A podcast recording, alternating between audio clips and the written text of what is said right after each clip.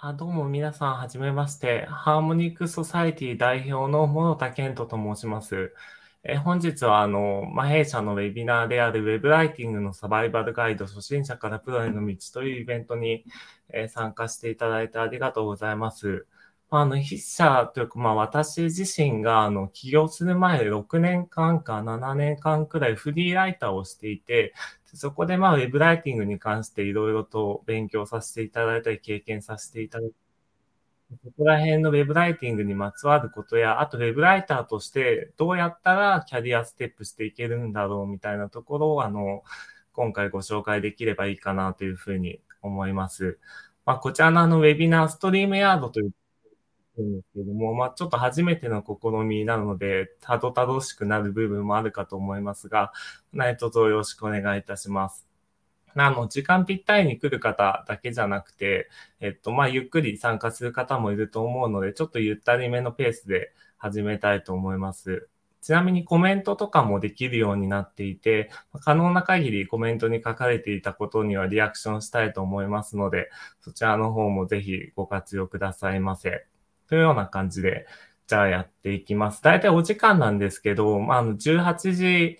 えー、開始で19時半で一旦閉めようと思ってるんですが、まあなんか話が盛り上がったり、こう質問とかが多かったら、まあ最大で20時くらいまでは伸びるかなというふうに、えー、っと考えております。じゃあ早速、まあ最初の方のコンテンツから、えー、始めていきたいと思います。よろしくお願いいたします。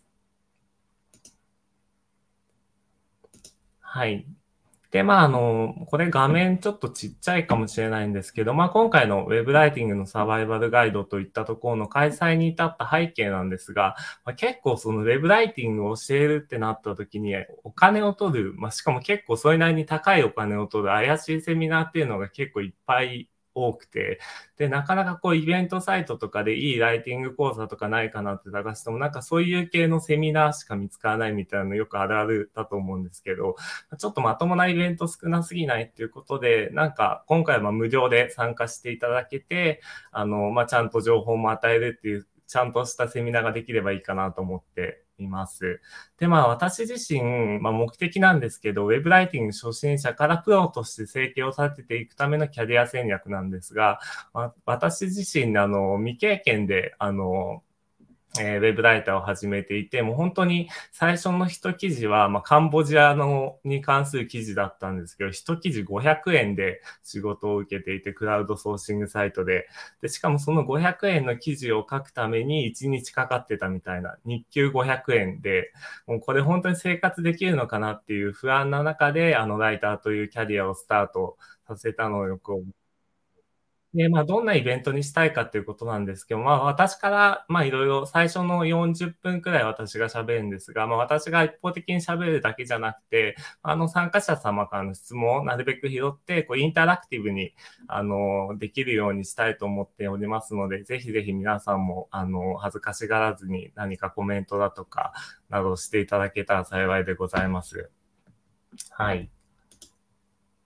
で、まあ私のプロフィールなんですが、まあハーモニックソサイティという会社の代表 CEO をしておりまして、2016年より未経験でウェブライター始めました。それ先ほど言ったみたいに500円からスタート。で、6年間でだいたい200名以上に取材して、1000本以上の毎水曜記事を執筆するっていうところまで至って、で、今年の3月ですね、まあ事業を拡大するために起業するっていうようなことをしました。で、結構その関わってた案件とかも、硬い案件とかも多くて、例えば、こちらの左上の案件とかは、日本銀行のフィンテックセンター長とかについて、あの、中央銀行発行、えっと、仮想通貨みたいなことをインタビューするとか、あとは結構カリスマって言われてるようなヘッドハンターの方へのインタビューだったり、あとは、あの、これは、えっと、PWC かな。PWC ってビッグ4系の大きなコンサルティングファームの若手の座談会をファシリテーションしたり、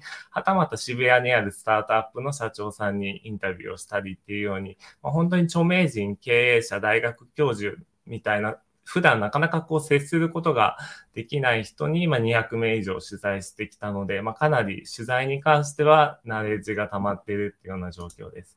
で今日のあのタイムテーブルなんですが、あの、だいたい今から45分くらいまで僕がバーッと喋ろうかなと思っていて、その45分から19時15分のあたりで、まあ、質疑応答みたいなのを、まあ、コメント返したりしながらできればいいかなと思っています。で、19時15分から19時半で、まあ、弊社からちょっとお知らせみたいなのがあるので、まあ、あの、まあ、時間どのくらい後ろに伸びるかわかんないんですが、最後にちょっと伝えたいことを伝えさせていただければと思います。で、えー、講演の内容なんですけども、まあ、ウェブライティング始めたばかりの人、まあ、どちらかというとまだウェブライティング未経験というよりはちょっと始めたんだけどなんかうまくいかないなくらいの人が、ごプロとして、まあ、生計を立てるまでの道のりっていうところを結構解像度上げて説明できたらいいかなというふうに思っています。で、まあ、SEO ライティングだけじゃなくて、まあ、取材とかインタビューとか、まあ、実際に人に会いに行ったり、オンラインで取材などをして、まあ、そこから記事を書いていきたいんだっていうライターさんも結構いらっしゃるのを知ってるので、まあ、そういった方にもどうやったら取材インタビューに挑戦できるかっていうところも解説できたと思います。あと3つ目は、やっぱり自分からこう、どんどん売り込みをしているっていうだけだとなかなかこう、仕事が安定しないので、安定的にお問い合わせが来るようなウェブライター、まあ、編集者になるために必要なマーケティング戦略みたいなところも伝えようと思っています。なので、まあ、生計立てるまでの道のりと、インタビューとかに挑戦する方法と、お問い合わせをいかに継続的に来るかっていうところを、えっ、と、中心に話していければと思っております。で、えー、まあ、こちらなんですけど、まあ、若干ちょっと拡大すると、よいしょ。はい。えー、まあ、ウェブライティングを始めたばかりの人がプロとして生計を立てるまでの道のりっていうことで、あの、縦軸お問い合わせが来る。で、下が売り込みで仕事を取ってる。右が文字単価が高い。左が文字単価が低いみたいに、こう図を書くと、初心者の方ってここら辺なのかなと思っていて、売り込まないとあの仕事が得られないし、あと文字単価もあんまり高くない。具体的には文字単0.8円とか、ま、クラウドワークスで探してたり、あと実績なかなか公開できるものなかったりとか、あと日分野の SEO、なんか、あの、すごい細かい部分の SEO みたいなのをやっている方とか、そういった方がまあ初心者だとして、まあプロっていうのはまあどういうもの、定義は人によって違うとは思うんですが、まあ文字単価だいたいまあ4円とか5円とかくらいかなとか、直契約であんまりクラウドソーシングは使ってないかなとか、あとちゃんと自分のポートフォリオみたいな公開できる実績を持っていて、まあ取材インタビューとかも対応できますよみたいな感じがプロで、この人はまあ文字単価も高いし、お問い合わせも頻繁に来るみたいな。この初心者っていうところから、このプロっていうところに行くまでの、ま道筋みたいなのを解説していければなというふうに思っています。で、ちなみに右下の、まあ、売り込みで仕事を得ているんだけど、文字単価が高い人は、まだ集客できる、その仕組み作りみたいなことがうまくできていないので、マーケティングが弱いっていう風なのが課題ですね。プロのところに行くまでには。で、逆に文字単低いんだけど、お問い合わせは全然来るっていうのは、ちょっと安いライターだと、まあ、言葉を悪く言うならば、思われてしまっていて、まあ、あの、お問い合わせが来るけど、文字単1円とかそのくらいであんまりこう稼ぎにはならないみたいなのは、結構ライティングそのもののえー、スキルがちょっと弱かったりだとか、自身のブランディングが弱いっていったものが課題として感じられます。で、どちらの方もこのプロに行くポテンシャルっていうのは持っているので、それを具体的にどうしていくかっていうところを話していきたいと思います。で、プロの定義と条件みたいなとこなんですけども、まあ、定義、これも本当に別になんか決まった定義とかがあるわけじゃないので、私が勝手に設定したんですが、まあ大体月35万円くらい安定して稼げれば成形立ててるとは言えるよねっていうところ。で、あと SEO 取材いけます。コミュニケーション力あります。いい感じのマーケットの中でポジショニングをとってます。で自分の強みとかを言語化できてます。顧客の成功にコミットして目先の利益を追うだけじゃなくて、ちゃんと顧客のことを考えてます。で、目先の利益よりもそういう顧客障害価値、その一生涯にわたってお客さんと付き合う時に得られる価値の総量で考えているかとか、ポートフォリオを常に更新しているとか、やったことないを言い訳にしないとか、そういうのがまあプロのざっくりとした定義と条件なのかなっていうふうに考えています。でも、ここからは結構、もうざっくばらんな感じでどんどん話していきたいと思うんですけど、テーマとしては、まあ、結構いろいろ話のネタみたいなのを用意しています。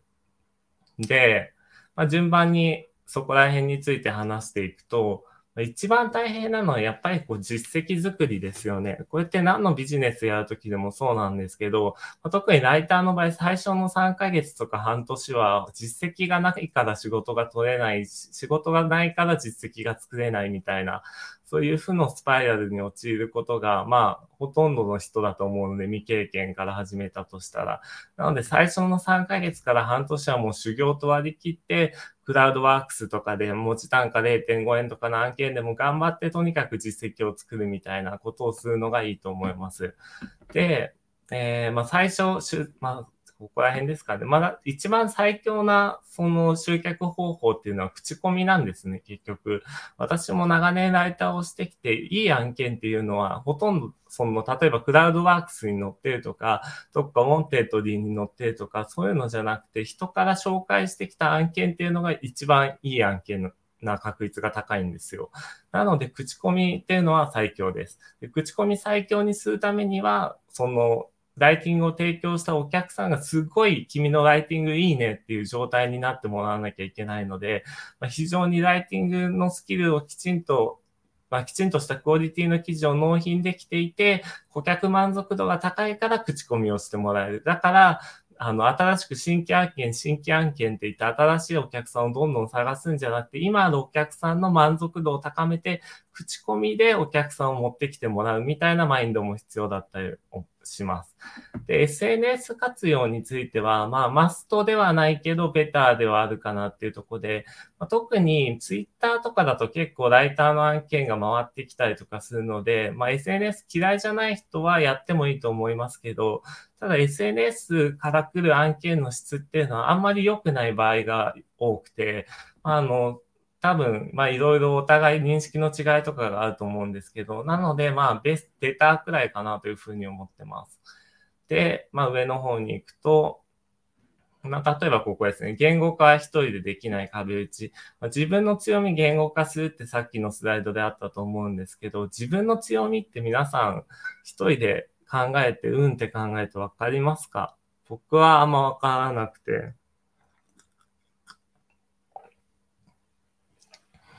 なんかよくあの、インタビューをした相手先の経営者の方とかによくフィードバックをいただくんですけど、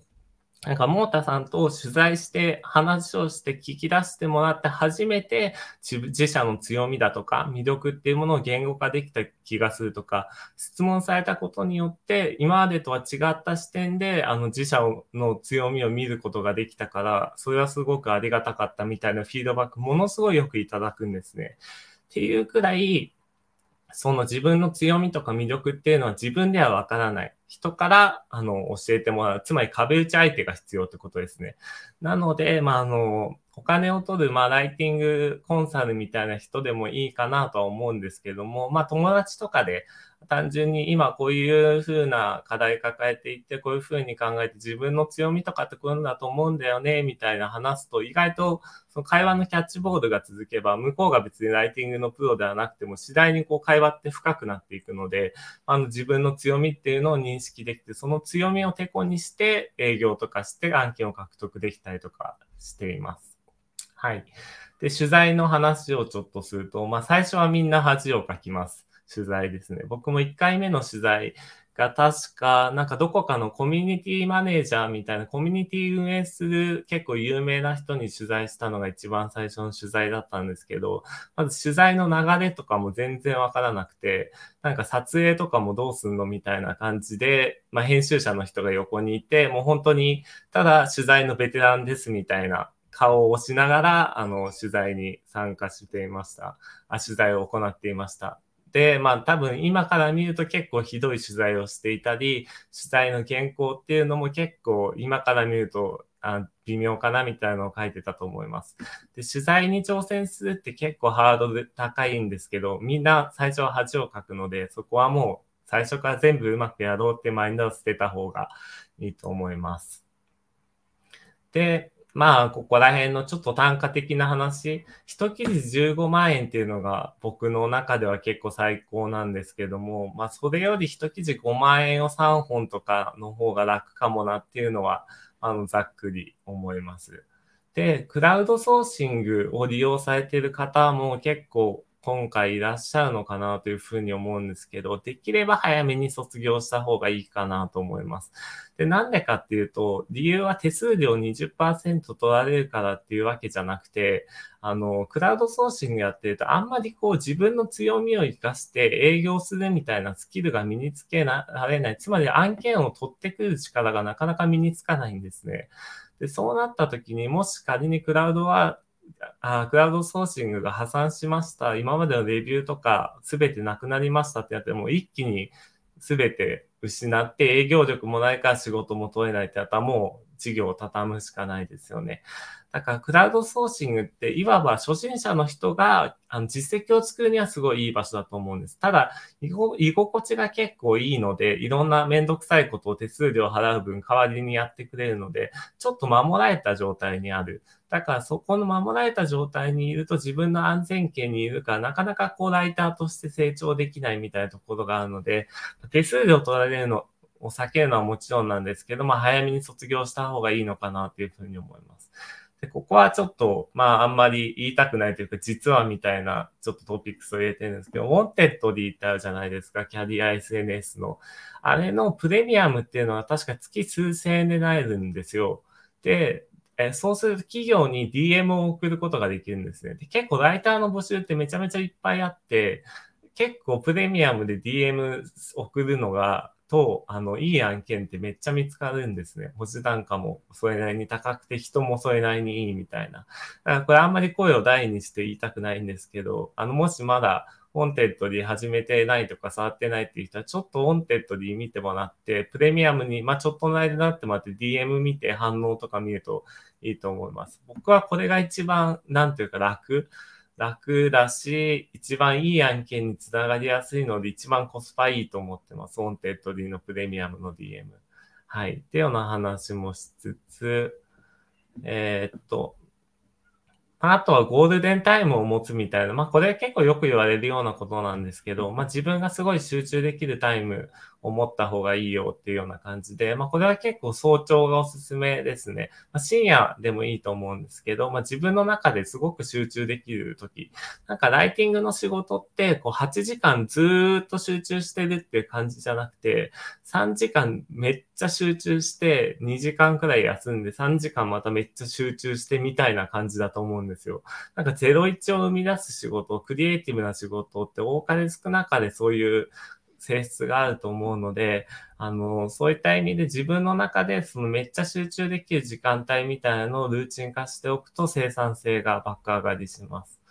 で、あとは、僕は結構そのライターさんに今依頼とかしてブログとかをいっぱい書いてもらってるんですけど、発注者になってわかることなんですが、あの、いつも即レスポンスしてくれる人ってめちゃめちゃありがたいというか、めちゃめちゃ好感度高くなるんですね。で、即レスしなきゃいけないのかって思うかもしれないですけど、本当にスマホをピッてなったらピッて後で確認しますとかっていうレスが来るだけでも、なんかすごい安心感みたいなのがあって、即レスっていうのはあんまり追求しすぎると、その自分のプライベートとかにこう、あの、攻め切って、攻めてきてしまうので、まあ、ほどほどに即レスっていうのは結構価値が高いなっていうふうに思っています。なので、お客さんのコミュニケーションあんま上手くなってないなとか、顧客との改善、あの、関係性改善したいなっていう時は、ちょっと即レスを意識してみると、ちょっとお客さんの態度が変わったりとかすることもあります。で、あとは、まあ、あの、皆さんもご経験あると思うんですけど、こう書いた記事にフィードバックとか編集とかされてコメントとか Google ドキュメントで付けられるじゃないですか。あれはめっちゃ貴重なフィードバックで、あの、本来だったらお金を払ってでもそのフィードバックをもらう、得ることがありがたいくらいなんですよ。でもそうにもかかわらず、まあ僕も何人か見てるんですけど、フィードバックとかをちょっとだけやんわり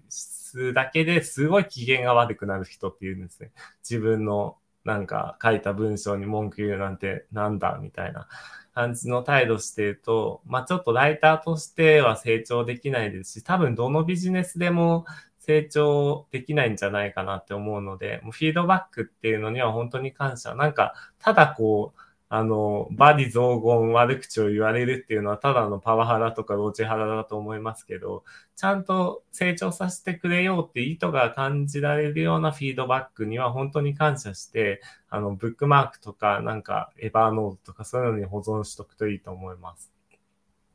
はい。で、ポートフォリオサイトなんですけど、皆さんの中でも、ま、持ってない、もしくはノートとか、あと、なんかそういうツールがありますよね。そういうツールでポートフォリオサイトを、えっと、持っている人がいると思うんですが、まあ、できれば自分のサイトを、自社サイト、あ自分のサイトを持って、そこでポートフォリオを公開するのが一番信頼性としては高いと思います。で、案件があるたびに、その案件終わった時ってなんか案件終わってやったお金来月入ってくるみたいなテンションでその後のことを結構考えなかったりするんですけど、ただ毎回案件のたびにこの案件実績公開していいですかってしっかり確認すること、これめっちゃ大事で、あの、これを積み重ねることによって実績を積み重ねることになってくるんで、あの、これは本当にルーチンとして案件こなしたら案件掲載していいか実績公開していいか確認するっていうのを絶対ルーチンというか、あの自分の中のフロー、業務フローに取り入れてみてください。はい。で、また右の方のネタに行くと、まあ、締め切り絶対主義者みたいな人は結構いるんですよね。まあ、締め切りだ、守らない人はもう絶対ダメでしょみたいなライターさんでもいるんですけど、僕的には発注者にもなったり、いろいろディレクターとかやっていく中でも、締め切り無理でも、あの、返信こまめにくれて状況を教えてくれたり、あとは早めにちょっと無理そうって言ってくれたり、まあ、あとは終わった後に、あの、ちょっと遅れた分、ここら辺はちょっとサービスでやっておきましたとか、前後の対応が良ければ結構締め切りって挽回できるっちゃ挽回できるんですね。もちろん締め切りを守ることは理想的ですし、当然守るべきものであるし、なんなら早めに出すのがいいくらいなんですが、締め切り絶対主義にはならない方がいいと思います。前後の対応が良ければ、もう全然挽回できるので、そこら辺は、やばい、もう締め切りいっぱい迫って、もう絶対間に合わない、もうメンタル死ぬみたいな状態にならないで、あの、まあ、ちゃんと前後の対応を良くして、どうしたらお客さんに最小限の迷惑で済むかっていうことを考えられるといいかなと思います。で次が、えー、レコーダーは2個持って、これめっちゃどうでもいいトリビアみたいな感じですね。取材の時に、ボイスレコーダー、で、まあ、録音するんですけど、まあ、スマホの人とかもいますけど、ボイスレコーダーを2台持ってると、こいつ故障した時にレコーダー2台持ってきてるんだ。なんかプロ意識だけなみたいに思われるんで、なんとなく格好つけでも、あと本当に僕一回電池切れてレコーダー2個だったから大丈夫だったっていうこともあるんで、まあレコーダーそんな高くない。多分いいやつでも1万くらいなんで、2個持っておくとそれっぽく見えますと。でそういう、まあ、ライティングに関わる、主催とかに関わる機器系で言うと、一眼カメラは、まあ、あって困るものではないんですが、やっぱプロの人と比べるともう全然質が違うんで、あの、まあ、結構、一眼かけますみたいなのを売りに、あ、一眼カメラ使えますみたいなのを売りにしてるライターさんとかいるんですけど、それだったらもうちょいライティング頑張った方がいいかなっていうような気がします。なので、まあ、あの、本当に低予算で結構写真が重要だったりするようなジャンルじゃなければそんな必須じゃないと思います。で、ここら辺はもう割と心理みたいな感じなんですけど、単価高い顧客、お客様ほど民度が高いんですよ。で、これどういうことかっていうと、牛丼チェーンと高級レストランのお客さんをイメージしてもらえばわかる。例えば牛丼チェーンとかだと、出てくんの遅えとか、俺の方が先に頼んだだろうとか、なんか冷えてるじゃねえかとか、そういうなんかめっちゃ言葉荒々しくこう人を、あの、なんていうか、バディ雑言罵倒する人が、えー、結構いるんですけど、まあでも言うて払ってるの300円とか400円だよねみたいな感じで、まあ民度が低い。逆に高級レストラン、あの高級レストランを、えー、に行くようなお客さんっていうのは、あの、まあ結構民度が高いですよね。あの、例えばいきなりなんか、これ全然美味しくないから下げろとかって怒鳴ったりしたらもうその人気まずいじゃないですか、高級レストランにいるの。なので、これって結構ライティング業界にも言えていて、単価が高い顧客ほど民度が高いっていうのは言えます。本当にいいお金出してくれるほどいい態度を取ってくれるんで、なんかこう、格差が、ライター格差みたいなのが結構できちゃって、なんか、あの、牛丼チェーンみたいな民度も低いし安いみたいなのと、あの、単価も高いし、みたいなので、二極化しちゃってるのがすごいもったいないなと思うので、まあ、あの、みんな、なんていうか、みんな単価高くなるようになればいいと思います。ちょっと雑なまとめですいません。で、はい。で、次のと、なんかあの、コメントいろいろと、あの、いただいてるんですけど、まあ、一旦終わった後に、ちょっといろいろお答えできたらなというふうに思います。で、文字起こしなんですけど、取材の話なんですが、拒否反応は人によりますね。どのくらい自分の声聞くのに頼れるかとか、あの作業を続けられるかで、僕はもう無理なので、迷わず外注してます。1分1円で。だから6、1分1円じゃないや。1分 1分100円とかだ。1分100円。なんか60分の取材やったら6000円くらいを文字起こしの人にお渡ししています。はい。もちろん秘密保持契約は結びます。で、えっ、ー、と、コーディングどこまで分かってた方がいいのかっていう話は、まあ CSS はそんなに知らなくていいと思うんですけど、HTML は超簡単なので、1日で全て理解できるので、これはやっといた方が何かと便利なんじゃないかなと思います。SEO に関しても理解とかも深まりますし、あの、いいのかなと思います。で、まあ、だいたい僕が喋る時間があと15分くらいなんですけど、まあ、そんなに長く喋るより皆さんとこう、インタラクティブにやれたいと思うんで、えっと、まあ、最後の方の話にしようと思うんですけど、ちょっと単価感みたいな、私が経験してきた本当に初心者の頃から最後の方、まあ、いわゆる D、広告代理店 D 社とか H 社とかと取引するようになったもうその経験を踏まえた単価感です。大体、取材の単価は、安くて2万で、高いと15万ですね。まあ、15万ってあんまめったになくて、言っても10万とかが多いですね。15万は結構、僕の中でもかなり高いなっていうふうに思います。で、2万だと、うん、ちょっと、安いけど、経験積むならいいかくらいの温度感がいいのかなとは思うんですけど、結構ツイッターとかだと一記事、一取材5000円とか7000円とかっていうのもちらちら見ていて、それだとちょっと労力に見合わないよなと思っているので、ちょっと戦略を変えた方がいいのかなっていうふうに思います。で、えー、っと、まあ、雑誌の連載をしてた時期もあるんですが、その時は6ページくらい書いて10万円くらいもらってました。で、これが結構2日くらいで書けるので、日給5万みたいな感じで、雑誌は意外と美味しいっていうあれはあります。ただ修正とかが結構厳しいとかはありますね。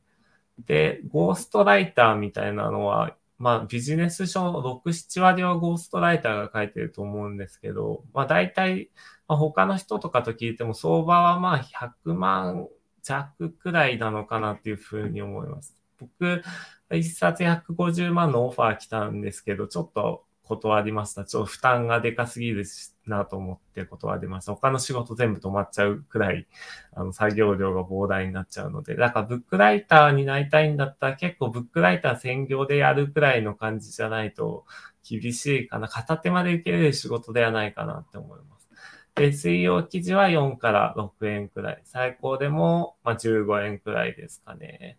で、まあ、4円とか3円とかが、まあ、生計立てれるのに必要な文字単価くらいかなと、なんとなく個人的には思っています。はい。っていうような感じで、大体私が今回話す内容っていうのを終わっていて、まあ、あの、まあ、この初心者の状態から、えー、まあ課題、マーケティングが弱いとか、ライティングが弱いっていうところについて、まあ、ちょっと小話みたいな形でいろいろアドバイスをさせていただきました。まあ、結局、まあ、何が重要かというと、まあ、やっぱり自分で仕事を取るっていうところに対してどれだけ真面目に取り組めるかっていうことがすごい大切だと思っていて、やっぱり個人事業主でも法人になるにしても自分で仕事取ってこなきゃいけないんですよ。で仕事取ってくるために実績が必要なんですね。実績を作るためには、まず実績いいですかって確認はもちろんなんですけど、自分がやったことないことをやらないと実績ってできないんですよ。だからその自分の安全圏みたいなところから一度出てみて、で、えっと、それから、あの、な、できることを増やしていきながら自分のポートフォリオを増やしていくといいんだと思います。というような感じで、まずはと話したんですけども、えー、まあそうですね。まあこんな感じですかね。だから、そうですね。まあ、ここら辺、コミュニケーション力とかあんま話してなかったですけど、ライター、コミュニケーション力はめっちゃ重要ですね。本当に。いろんな人と、あの、やりとりするので、だからオンラインミーティングとかも、ライターとして軌道に乗ってきたらもうバンバン入ります。で、言語化、顧客の成功、そうですね。ここら辺口コミとか、目先の利益より LTV、そうですね。顧客と満足してもらって長く付き合う。で、ポートフォリオはもう本当に要なんで、生命線みたいな感じなので、これをもう常に更新してアップデートすることを忘れない。で、やったことないを言い訳にしない。これは、もうちょっとフリーランス向いてるかどうかレベルの話で、やったことないからできないっていう人は多分フリーランスとしてはやっていけないんじゃないかなと思っていて、逆で、やったことないからやりたいから多分伸びるタイプなんじゃないかなというふうに思います。はい。ってような感じで、まあ私の方のセッションはセッションというか、まあ、講義みたいなのは一旦終わりにしていただいて、皆さんコメントいろいろいただいているので、えっと、答えていきたいかなというふうに思います。よいしょ。はい。じゃ、とりあえず一旦、まあ、前半部分というか、私がバーって喋る部分は終わりにしました。ありがとうございます。で、まあ、コメントをいくつかいただいているので、えー、まあ、答えておくと、まあ、ポートフォリオサイトは何がおすすめですかっていう。まあ、ポートフォリオサイト、まあ、ノートは結構いいんじゃないかなと思いますね。まあ手軽に作れるし、あの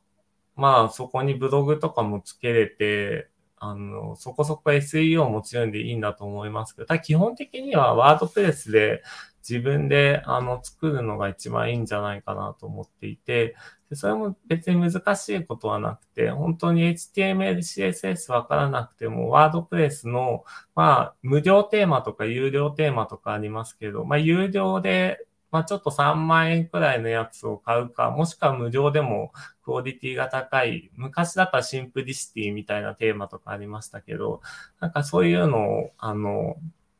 使って、で、サーバー、ドメイン取って、あの、実施のポートフォリオサイトを作って、ブログとかもそこに書くみたいなのが僕はやってたし、今でもそれが一番いいかなっていうふうに思います。自分のドメイン取っとくと、あのメールアドレスのところも gmail.com じゃなくなるじゃないですか。自分のドメインメール、ドメイン名を後ろにつけたメールにすると。例えば僕の場合だと、モロタハーモニクソサイティ .co.jp。で、なんか、フリーアカウントなんだって思われる場合があるので、Gmail フリーなんだみたいにあるので、そこがドメインだとちょっと閉まるっていうような、まあそういったちょっとしたブランディングにもなります。だから結論としては、ワードプレスで、まあ、まずポートフォリオを作ってみて、で、ブログ作ったり、サービス、自分の強みとか載せてったり、少しずつとにかくデータ、あの、Google Analytics とかで見ながら改善して、自分にとっていいと思えるような、まあ、ウェブサイト、ポートフォリオサイトっていうのを作っていくといいと思います。で、ワードプレスに関しては、ワードプレスで入稿してくださいとか、そもそもワードプレス分かってくる前提の仕事とかも結構あるので、ライターにとってワードプレスまだ触ったことないっていう人は、ちょっと触ってみるといいと思いますし、調べてみるといいと思います。はい。で、次の質問。お話ししながら見ているメモ、面白い書き方ですね。どのような整理をされているんですか？なるほど。これは、あの、ミロっていう MIRO っていうサービスなんですけども、なんか最近デザイナーさんとかの間で Figma って流行ってるじゃないですか。あの、Adobe で言うところの、えっと、なんだっけ、XD だっけ？XD みたいなやつで、こういうふうにこう、割と無限のキャンパスにこういうセクションみたいなのをこうくっつけたりとか、あとはこう付箋みたいなのをここにこうペロってこう貼ってみたりとか、結構使えるツール、こういうふうなプレゼンテーションするときとか、何かクライアントさんとミーティングしながらアイデア出しとかをするときに結構使えるツールなので、個人的には結構、あの、おすすめです、 Miro。あとはまあ、 Figma 似たような感じですね。うん。それかなぁそうですね。まあ、どのような整理っていうとこで、まあ、ちょっと他のツールについても触れてみると、ストレージ系は Dropbox じゃなくてボックスを使ってます。で、なんでかっていうと、誰が見たとか、権限管理がしやすいからですとか、あとは、えー、まあ、ちょっとしたメモとかタスクは ToDoist っていうアプリを使ってます。それが一番シンプルで無駄がないっていうふうに判断したので、それを使っています。で、えー、まあそうですね、そのくらいかな。ToDoist と、あと Monday っていうツールがあるんですけど、これは結構、まあ人を選ぶので、あんまおすすめはできないんですけど、まあ、ボックスと、えー、まあそうですね、ToDoist で大体やってますって感じですね。単価と民度が比例は実感しています。これ本当にそうですよね。単価と民度めっちゃ比例してます。なんか絶対、例えば文字単価10円とかのクライアントさん、本当に物腰柔らかいですし、なんかフィードバックするときも、ここが素晴らしいと思いました。この辺だけ少しご調整していただきたいのですが、よろしいでしょうかみたいな、なんかホテルマンみたいなくらいの接客をされて、本当に気が引き締まうというか、逆に言えばそれだけいろんなところにお金がかかってる案件なんですよね。だから自分がモチベーション低いからやらんとか、モチベーション低いからちょっと後に回すとかってできないですよね。そういう高い、あの、外部環境にいると。結局、まあ、あの、今、まあ、この参加してくれてる中の人でも単価が安くて、で、民度というか、クライアントさんの対応もちょっと良くないみたいな人もいらっしゃると思うんですよ。ただ、もう少し我慢して実績を作ってみるといいと思います。で、実績を作ることができたら単価を上げてって、単価が上がれば民度が良くなるんで、あの、それによって幸せへと近づいていくみたいな感じです。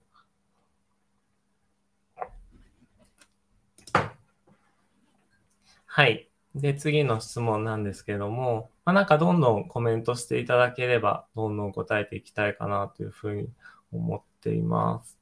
で、えー、っと、雑誌のお仕事はどのように獲得されたのか気になります。雑誌使えなければどう営業をかけていったのかなど教えていただけますと幸いです。ああ、雑誌のお仕事に関しては、まあ、結構やったんですけど、全部紹介ですね。なんか雑誌のお仕事をネットとかで募集してるってあんまないかな。なんかあの正社員とかで編集者として募集してるみたいなのは結構あると思うんですが、あの、雑誌に関しては、まず僕が一番やってたのは、あの、Web3 系の雑誌、ブロックチェーンのに関する雑誌なんですけど、業界の中だと一番大きい雑誌で、そこの人からある日、まあ、ポートフォリオサイトに問い合わせが来て、雑誌書きませんかみたいなので、まず一つ連載することになって、その連載の評判がいいからまた連載しませんかみたいなので、最終的にその雑誌だけで3つ連載を持つようになっていて、なので、それと、で、そこの関係値がある雑誌の他の雑誌を紹介してもらって、で、そこでも同じくらい書くっていうことで、だから雑誌の仕事って割とすぐ終わると言えばすぐ終わるんですけど、で、結構、それだけ、その2件だけで30万円とか稼げたんで、結構割がいいのかなとは思うんですけど、ただ、うーん、まあなんか向き不向きはあるかなと思います。字数とかすごい細かく決まってますし、僕も興味があるテーマじゃなければあんま書かなかったかなっていうところもあります。で、もう一個は、あの、幻冬者が出してる、まあ、これは名前も出てるんで言っていいと思うんですけど、まあ、あの、ゲーテっていう雑誌、まあ、あの、割と、えー、上目というか、給料が高い、イケてるおじさんが読むような雑誌ですかね。で、ゲーテで、まあ、暗号資産とかブロックチェーンとかメタバースとか NFT の連載みたいなのを有名な人にインタビューして載せるみたいな仕事もしてたのも、結局は、なんか、どこからか僕が暗号資産とかブロックチェーン周りの執筆をよくやってるらしいし、質もそれなりっぽいみたいな話を聞いてきたみたいで、なんか直接、あの、ウェブサイトに問い合わせが来ました。なんで僕結局、あの、最初の1年くらいは死ぬほど、あの、自分で仕事を取りに行ったんですけど、そこから先はもう実績に営業してもらってるような感じで、基本的に営業みたいなのあんましてなくて、お問い合わせから来る案件だけを取るみたいな感じに持っていけたのは、やっぱ1年目にがっつりあの、もう本当に鼻息荒く案件をもぎ取っていたのと、それをちゃんと実績として公開していいか許可もらった上で、ちゃんと実績として整理してきた積み重ねがあったからできたことかなというふうに思います。はい。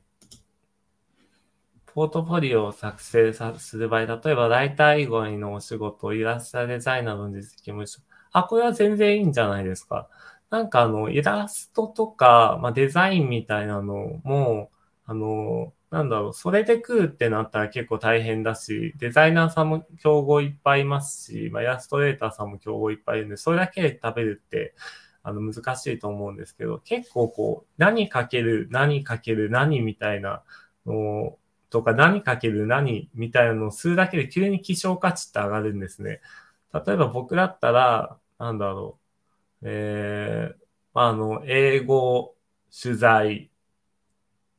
英語取材、ビジネス、IT か。英語取材 IT みたいなのの3つ強みがあるとしたら、それ全部できるライターさんの数って多分ものすごい少ないはずで、そこで競合優位性ができるんですよ。だから、あの、それぞれのあの強みにあの、まあ、強弱はあると思うんですけども、まあ、ライティングを主としつつも、多少、例えばサムネイルとかのイラスト作れますよとか、ちょっとあの、ライティングの中で分かりにくい概念を説明する箇所があったので、ちょっとあの、Figma を使って軽くデザインしてみましたとかってめっちゃありがたられると思いますね。なんか、ライティングの編集者とかは結構そのデザインの、あの、なんていうか、ことに疎かったりとか、あの、デザインしてもらうにはやっぱりお金を払わなきゃいけないいっぱいっていうイメージがあるので、それをライターさんがちょっとサービスですよくらいの感じで手伝ってくれるってめちゃめちゃ付加価値高いと思うんで、ぜひ、あの、他のポートフォリオもやった方がいいと思います。ただ、メインはライターだよみたいな載せ方をした方がいいんじゃないかなと思っています。はい。で、SEO ライティングの勉強の仕方について教えていただきたいです。ああ、これですね。うん、まあ、これに関してはいろいろな方法があるんですけど、まあ、一番は自分でブログをやることですね。僕も書評ブログっていうのをだいたい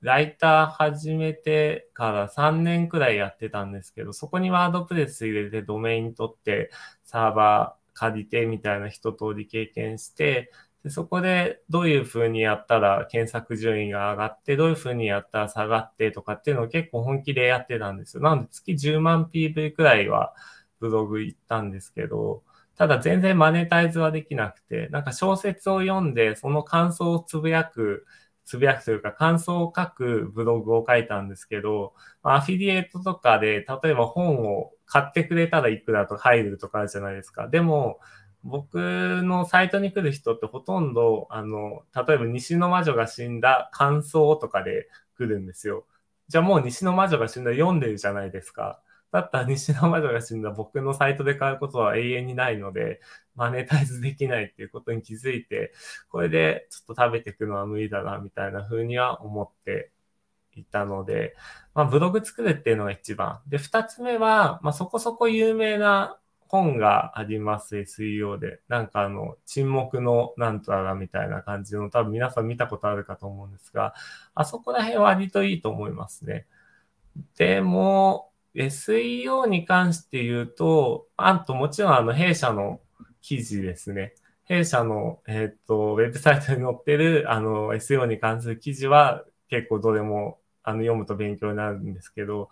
まあ、SEO に関して言うと、最終的に何が大事、大事かっていうと、ユーザーファーストなんですよ。ユーザーさんが喜んでもらえれば、ページ滞在時間も長くなるし、あの、その他のページに行ってくれるか直帰率も減るしっていうので、要はユーザーさん目線でコンテンツを作ることができてれば、ほとんど SEO 対策で、あとはタイトルとか見出しにキーワードを入れるとか、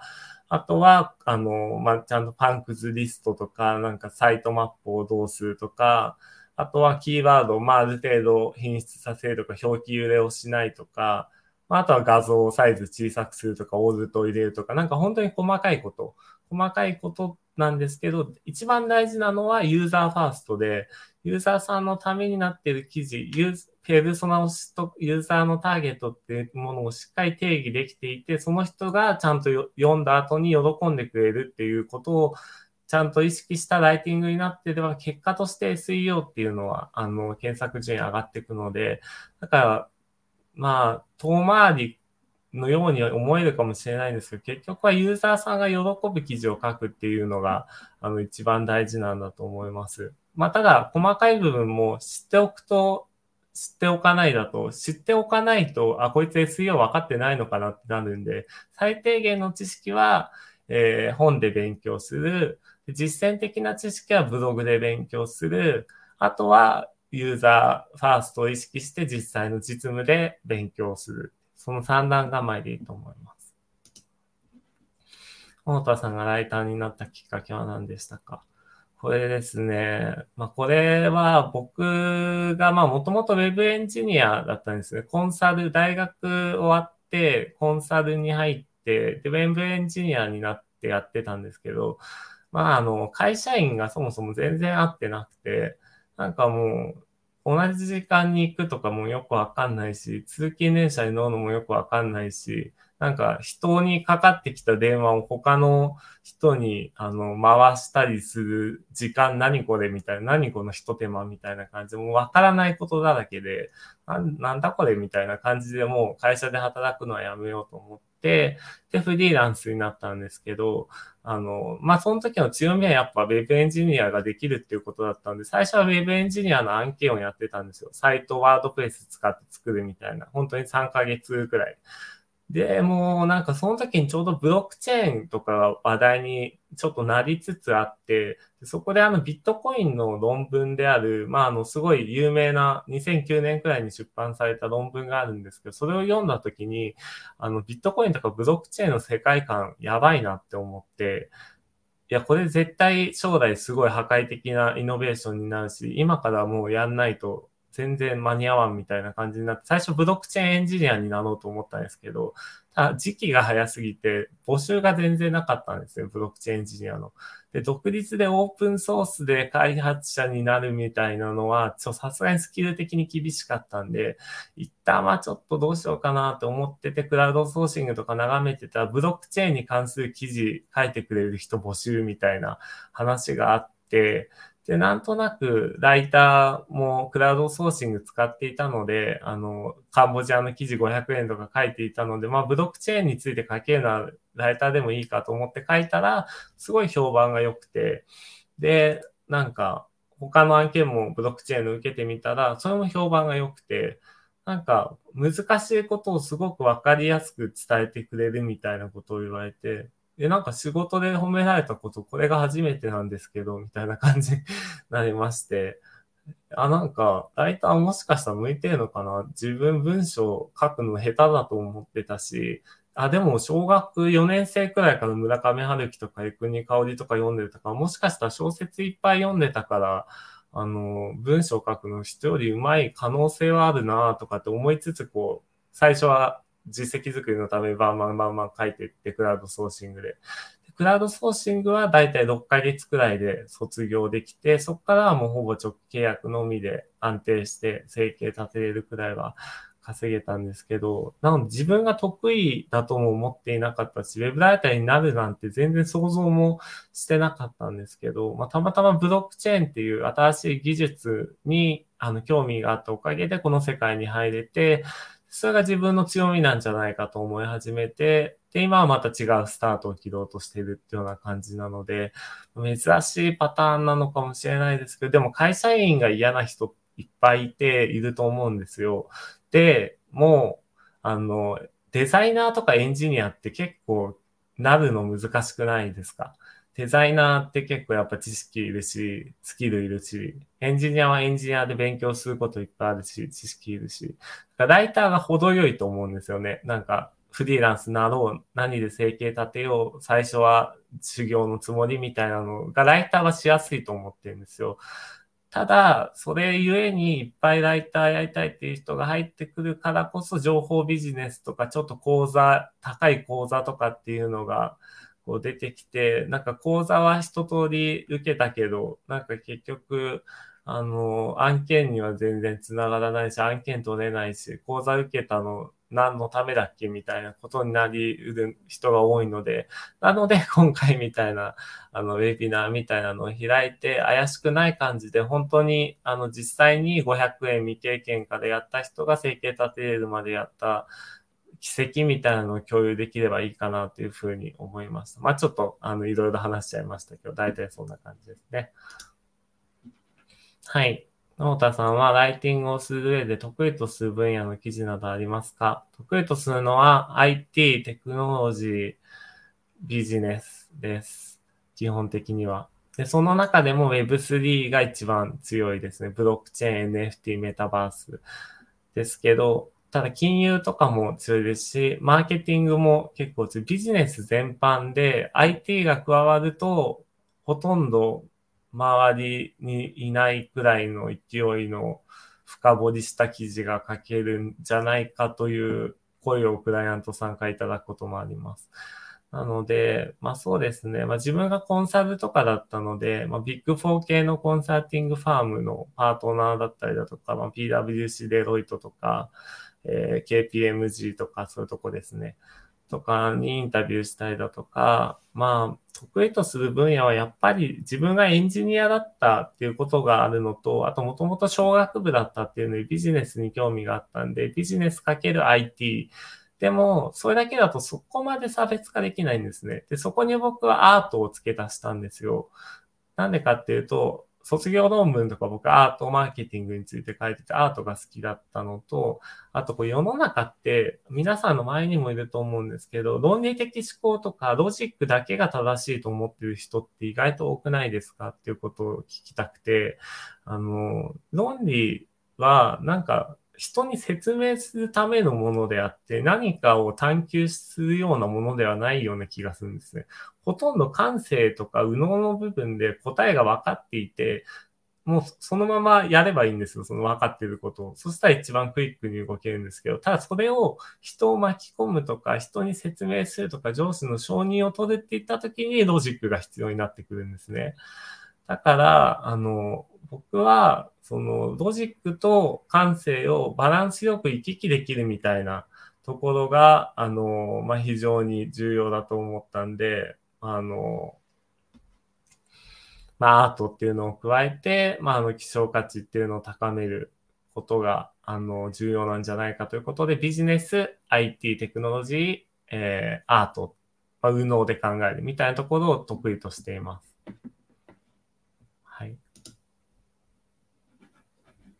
で、はい。沈黙のウェブライティング、漫画形式なので読みます。あ、これですね。これです。沈黙のウェブライティングっていう本があって、まあなんか、しょうもない しょうもないというか、まあなんか面白いストーリーが書いてあって、や、なんかまあ普通に水曜について書かれてるんですけど、まあなんか、あの、すごい面白い本です。で、面白いネタ本じゃなくて、あの、もしドラって流行ったじゃないですか。もしもドラッカーが、えー、なんだっけ、まあね、あ、違う、もしもドラッカーがじゃないわ。もしも女子高生がなんかドラッカー学んだらみたいな。あれみたいな感じで、結構ちゃんと本質をついてる漫画本なんで、この沈黙の、この小宮さんが紹介してくれる沈黙のウェブライティングっていうのは、結構、あの、おすすめですね。はい。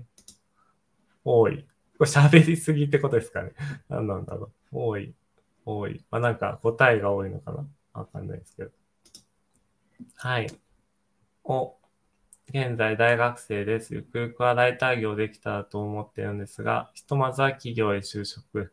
をしようと思っています。ライター業をゆくゆくしていく上でどんな業界、業種に携わるのがおすすめかなどありますでしょうか？なるほどなこれは結構難しい問題やな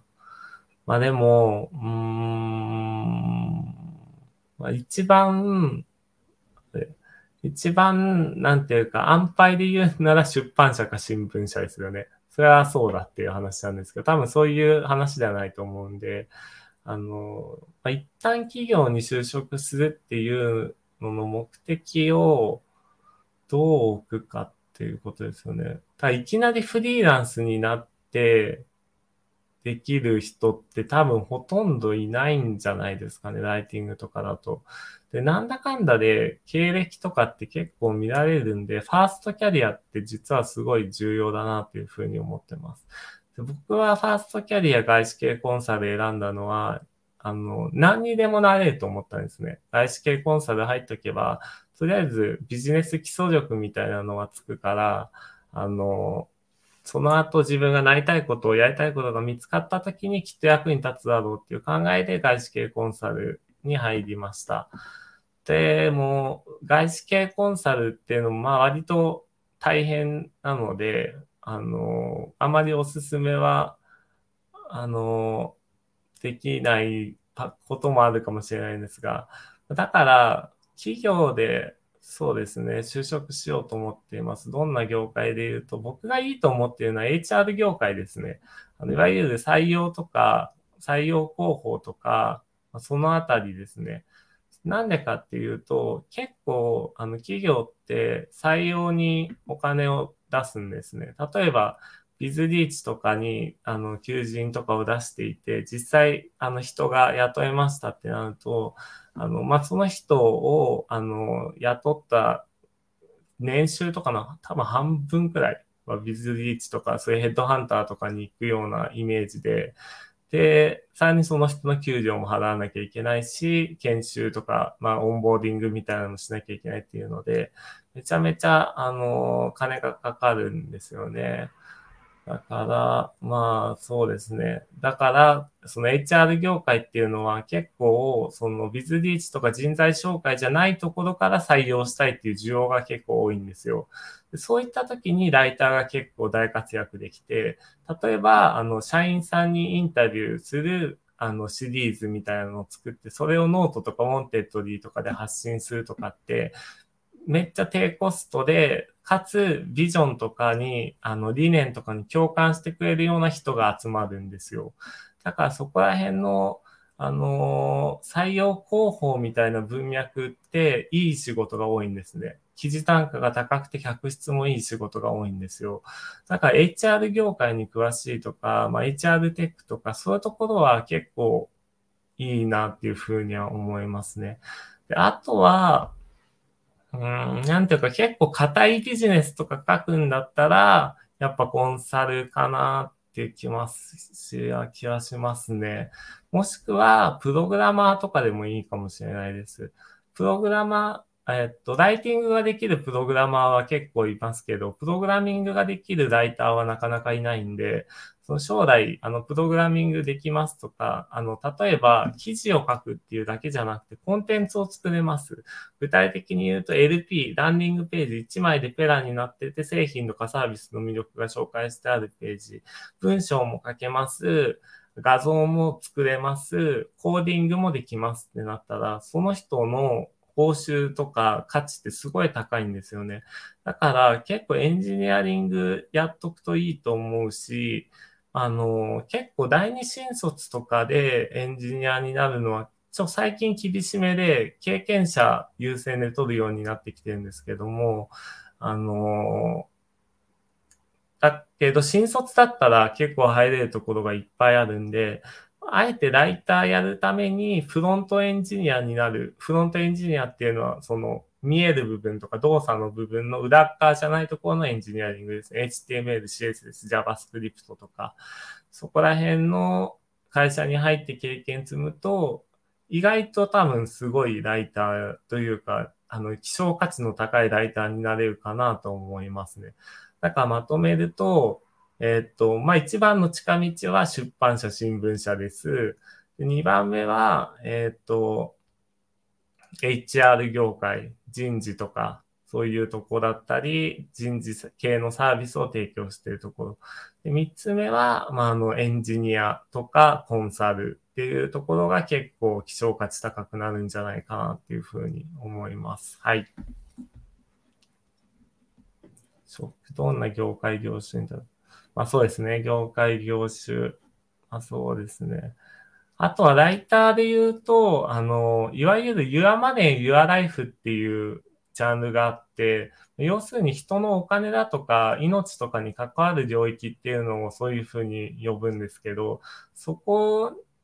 で、あの、記事が書ける人はめっちゃ記事単価が高いんですよ。ただ責任も重くて、ちゃんと資格を持っていたりだとか、ちゃんとそれに準ずるあの経歴を持っていないと書けなかったりするんですね。今、権威性がめちゃめちゃ大事なところで、金融とか、不動産とか、医療とか、まあそういうとこですね。健康とか。まあ、そういったところの業界に入って詳しくなって、なんか資格とか取ると結構希少価値というか、記事単価が高いライターにはなれるかなっていうふうには思います。あ、はい。ありがとうございます。すいません。論理が正しいと思っている人が多いという話です。これは本当にあるあるですよね。今なんか一緒にお仕事している光なっていう UX デザインの会社の代表の大塚さんっていう方とも、めっちゃなんか論理が正しいと思っている人世の中に多すぎないみたいな話でめっちゃ盛り上がっていて、論理が正しいと思っている人ってもうなかなかこう説得して、なんか論理が全てじゃないよって言っても論破してようとしてくるんですよね。だからもう分かった。もうとりあえずあっちの方でちょっと喋っててみたいなくらいであしらうのが僕はちょうどいいと思ってます。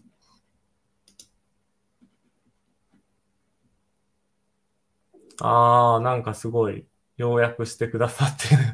感性と脳にを行ったり来たりできる人。なんかこれは本当にそうだと思っていて、なんか AI、今チャット GPT とかで、結構チャット GPT はライター業にはかなり関わってくるトピックだと思っていて、まず一つ目の関わり方としては、あの、ライティングをチャット GPT がするパターン。構成作りをチャット GPT がするパターン。普通に専門性がないライター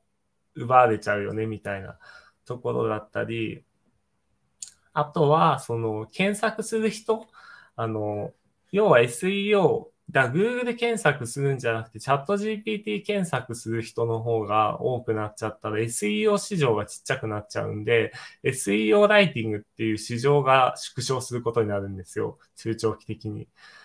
で、それはもうほぼ確実に間違いないことなので、例えばあの AI、今だと、まあ、チャット GPT に聞きたいことを入力するじゃないですか。絶対それが音声でできるようになって、Siri とか Alexa とかみたいになってくるので、そうすると音声でわかんないことを口で何々教えてって言ったら音声でそれをずっと語ってくれるみたいな、もう本当話し相手みたいになってくれると思うので、SEO 市場はこれからどんどん厳しくなってくるし、あと、AI によってライティングっていうのもある程度代替されてしまうので、その中で何を強みとしたライターとしているべきかみたいな話があって、でそこが結構、その、筒井さんがおっしゃってくださっている感性と論理を行ったり来たりできる人なんですよね。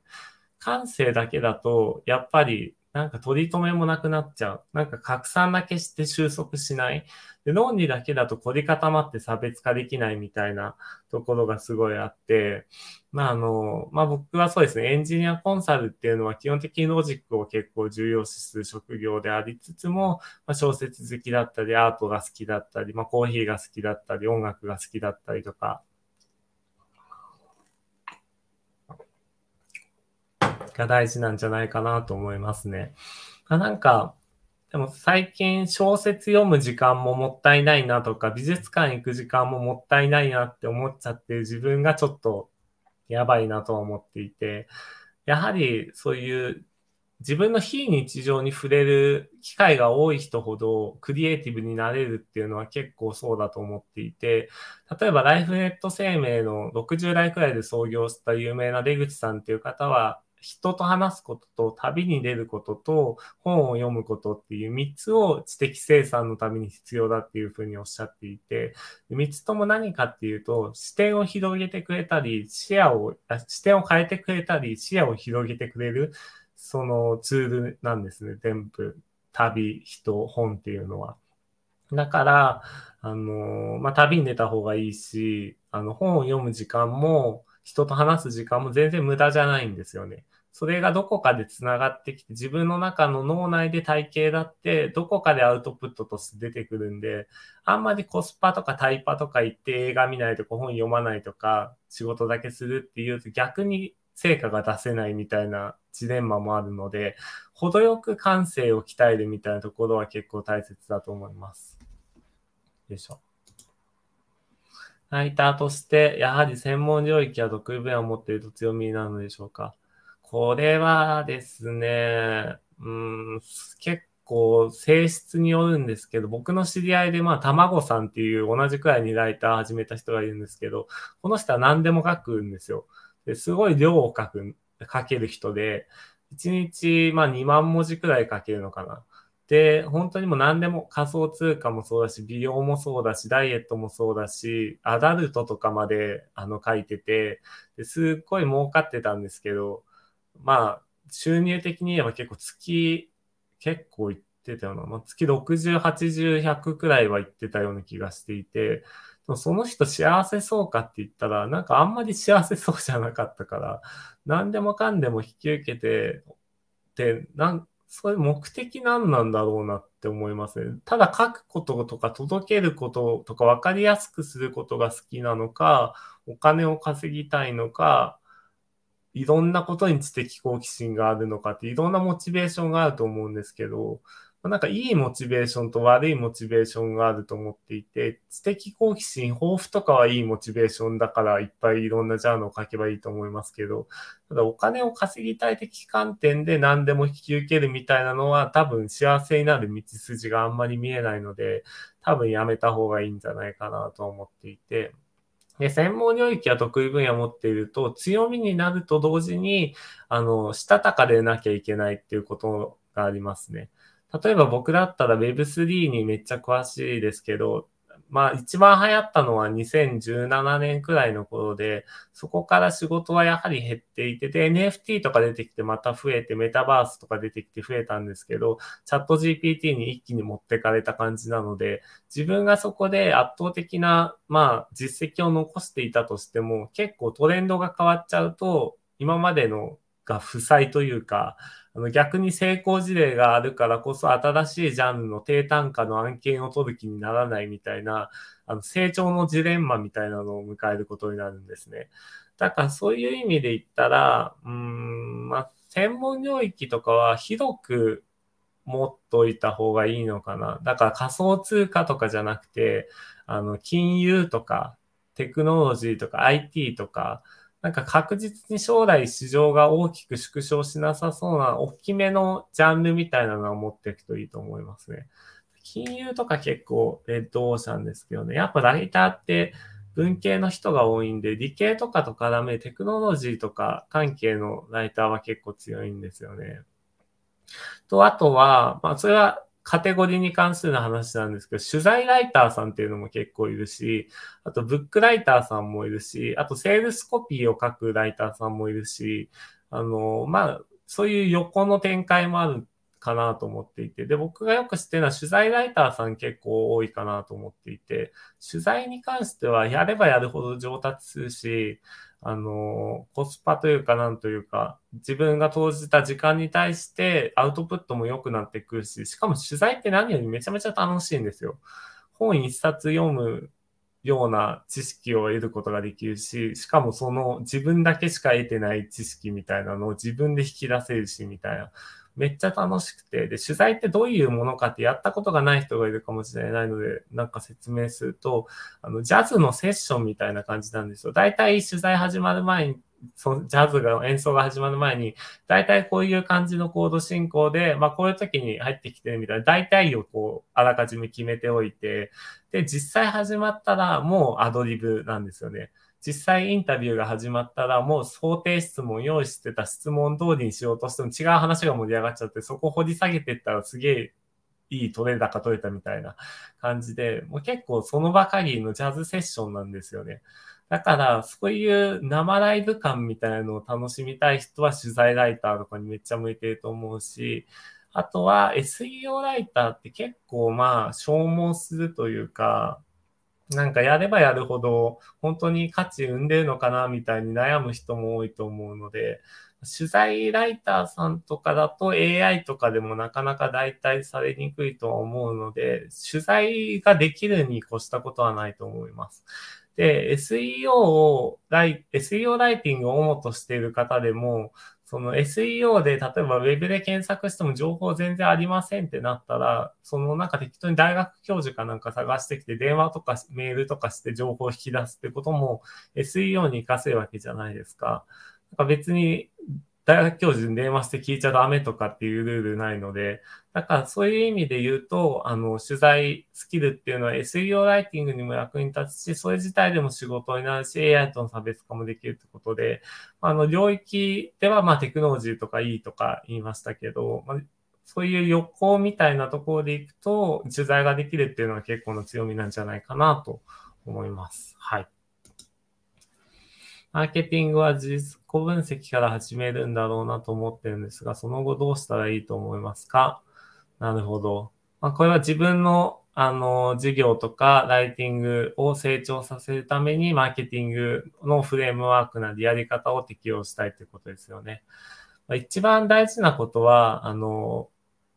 自分のポジショニングを知ることなんですよね。ポジショニングって言えば、例えばマクドナルドとか考えてほしいんですけど、マクドナルドって高くて贅沢ではないじゃないですか。例えば安い高い、あの、ゆっくりできる、あの、忙しいとかで言うと、忙しい安いみたいなところのポジションにいるくんで、だからさっきちょっと今日、まあ、共有してた、こう、マトリックスみたいなのを書いてみて、自分がそのターゲット市場のどういうポジションを取るかっていうことを考えるのが非常に大切だと思います。例えば、うん、まあ僕だったら、あの、自分の自己分析で自分の強みっていうのは人と話すことだっていうのを見つけたとします。で、あの、人と話すことだから取材がやりたい、だから取材の仕事欲しいだけだとポジショニングとしてなってないですよね。競合が全然、あの、排除できてないので。ただ取材できます。で、プログラミングできますってとこです。お、取材できるし、プログラミングわかるライターってなかなかいないぞ、みたいな。あ、じゃあ、プログラミングがわかる取材ライターになろうとかって、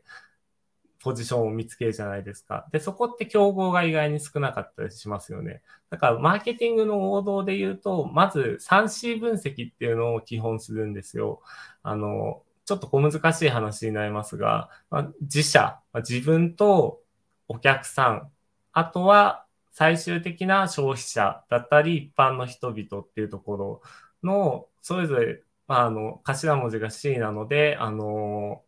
考えて、まあ、自分はどういう強みがあってとか、そのお客様はどういう特徴があってとかっていうので、まず自分の市場だとか自分のことを知ります。その後に STP 分析っていうのがあって、要はセグメンテーション、ターゲティング、ポジショニングっていう略語なんですけど、要はどの市場にどういう市場があるかっていうのをこうセグメントを、まあ、切りいろんな切り口で分けて、自分はどの市場、セグメントした市場を狙うのかっていうのがターゲティングで、そのターゲティングした市場の中でどういう立ち位置を取るのかっていうのがポジショニングなんですよ。で、アウトプットとしてはポジショニングマップっていうのを作るんですけども、そうする、それを作ることで、あ、競合にはない自分なりの強みっていったものが見つかったりするっていうような感じなんですね。だから、自己分析とか自分の市場みたいなところが分かったら、どういうポジショニングみたいなのを、えー、取っていくと、あの、他の人と競争しないで済むかっていうことを考えるのがすごいいいと思います。基本的に仕事取れるかどうかって、競合がどのくらいいるかにかなり依存しますし、ライターって結構参入障壁が低い職業なので、競合も結構いっぱいいるんですよ。だから、ここら辺は意識しとくといいと思いますね。取材ライター、ブックスライター、セールスライター。はい、いっぱいありますね。で、なんか、あの、お客さんとかと話してて、例えばあの、ホームページにちょっとした文言があるじゃないですか。例えば、お問い合わせはこちらの上に2分あった、10、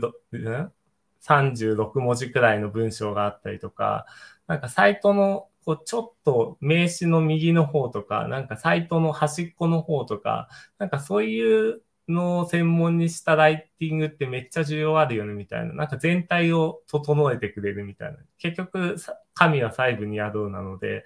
だからそういう意味で自分で新しいライティングの、えー、分野とかを切り開いていくっていうのもすごい面白いかなと思っていて、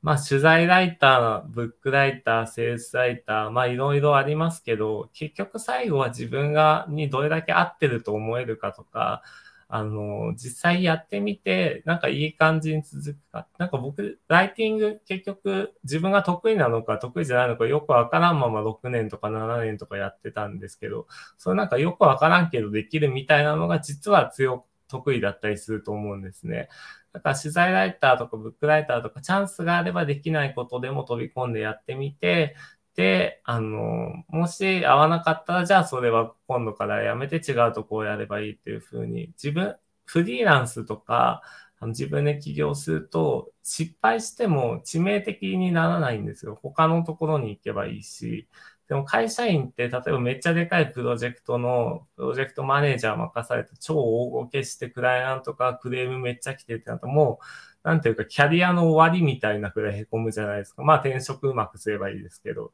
ただ別にフリーランスって新しいこと始めようとかって、僕もめちゃめちゃいろんな新しいことを始めようって今までやってきて失敗してきたんですけど、失敗しても別に失うものってそこまでないんですよね。自分が凹むのと、自分のプライドと、たまにそういう、まああんまり付き合いの良くない友達がいなくなるくらいで、なんかどんどんできないことに挑戦していく探求心、知的好奇心だったり、自分の心地いいと思ってコンフォートゾーン出れる人っていうのが、まあ、ウェブライティングのサバイバルガイド、まあ、プロへとなっていく人なんじゃないかなというふうに思います。はい。という感じで、今だいたいあと15分くらいなんですけども、えー、まあ特に質問がないようでしたら、えー、ちょっととだけ宣伝をさせていただきたく思います。まあ、なんか、あの、今、モノタがこう、皆さん一体多でこう話したんですけど、なんかこう、自分のそのライティングしてきた経験とかって結構そのいろんな経験してきたよなと思うと本当に500円みたいなところから始めて、あの、まあ、高い時は本当に1本15万っていうとこまでやって、もう結構いろんな世界を見てきたので、皆さんに結構お伝えできることがいっぱいあると思ってるんですね。でなんか今日話した感じで、なんとなくモノタの性格こんなんみたいに分かったと思うので、もしなんか僕のなんか喋り方とか、伝え方とか、コミュニケーションの仕方に何らかの調和みたいなのを見出してくれる方がいたら、ぜひこちらの QR コードを読み込んで、まあ、あの、キャリア相談みたいなの初回無料って書いてありますけど、まあ、ちょっと試しに60分とかで設定していただくことは、あの、全然いいので、もう本当に、なんていうか、世の中のまあ、純粋に夢中で頑張る人を応援したいっていうのが弊社のパーパスなんですけども、なんか一生懸命やってるのになかなか結果が出ないのの理由が知識の不足だったりとか、ノウハウの不足だったりするパターンがあって、それって、例えば僕がちょっとそのノウハウをあの、アドバイスとかしたら一気に伸びる可能性とかもあるわけじゃないですか。だから本当にライター講座10万4回でみたいなのってなんか全然もうお金の匂いしかしないけど、ちゃんと一人一人の自分は将来どういうライターになりたい、もしくはライターを経験した後こういう風になりたいっていう、そういったも人生のプランみたいなのも視野に入れながら、じゃああなたの明日からやることはこうです。1ヶ月後にはこういうことができるようになってます。1年後にはこういうことができるようになってますっていう、中長期的なキャリアビルディングの相談みたいなのをぜひできればいいかなというふうに思っているので、あの、ぜひぜひ、あの、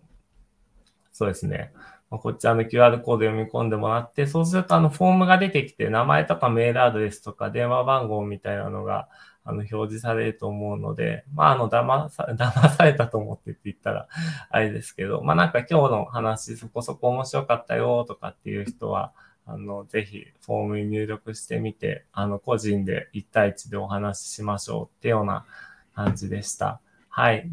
今回は結構駆け足で、あの、進んできたんですけど、まあ内容として、あの、まあ、ウェブライティング始めたばかりの人が整形たテーマで取材インタビューに挑戦する方法。まあ、ここら辺ちょっとも弱かったかな。お問い合わせが来るウェブライター編集者になるため、みたいな。まあ、なんか次回もこんな感じでライティングに関する講義みたいなのをやろうと思うので、その際はぜひぜひ PTX でやるので、また参加していただけると幸いでございます。っていうような感じで、じゃあちょっと10分早いですが、何か最後に一言言いたい方とかいらっしゃらなければ、これで終わりにしようと思うのですが、いかがでしょうか？大丈夫そうですかね？はい。じゃあ、えっと、ありがとうございました。最後に一応これを写しておきます。じゃあ、えっと、今回はあの、まあ、えー、土曜日の夜という、まあ、あの、団らんの時間に、まあ、このような講座を受けていただきありがとうございました。ぜひまた、あの、機会がありましたら、あの、いろいろご接点を持てればと思いますので、本日は本当にご清聴いただきありがとうございました。失礼いたします。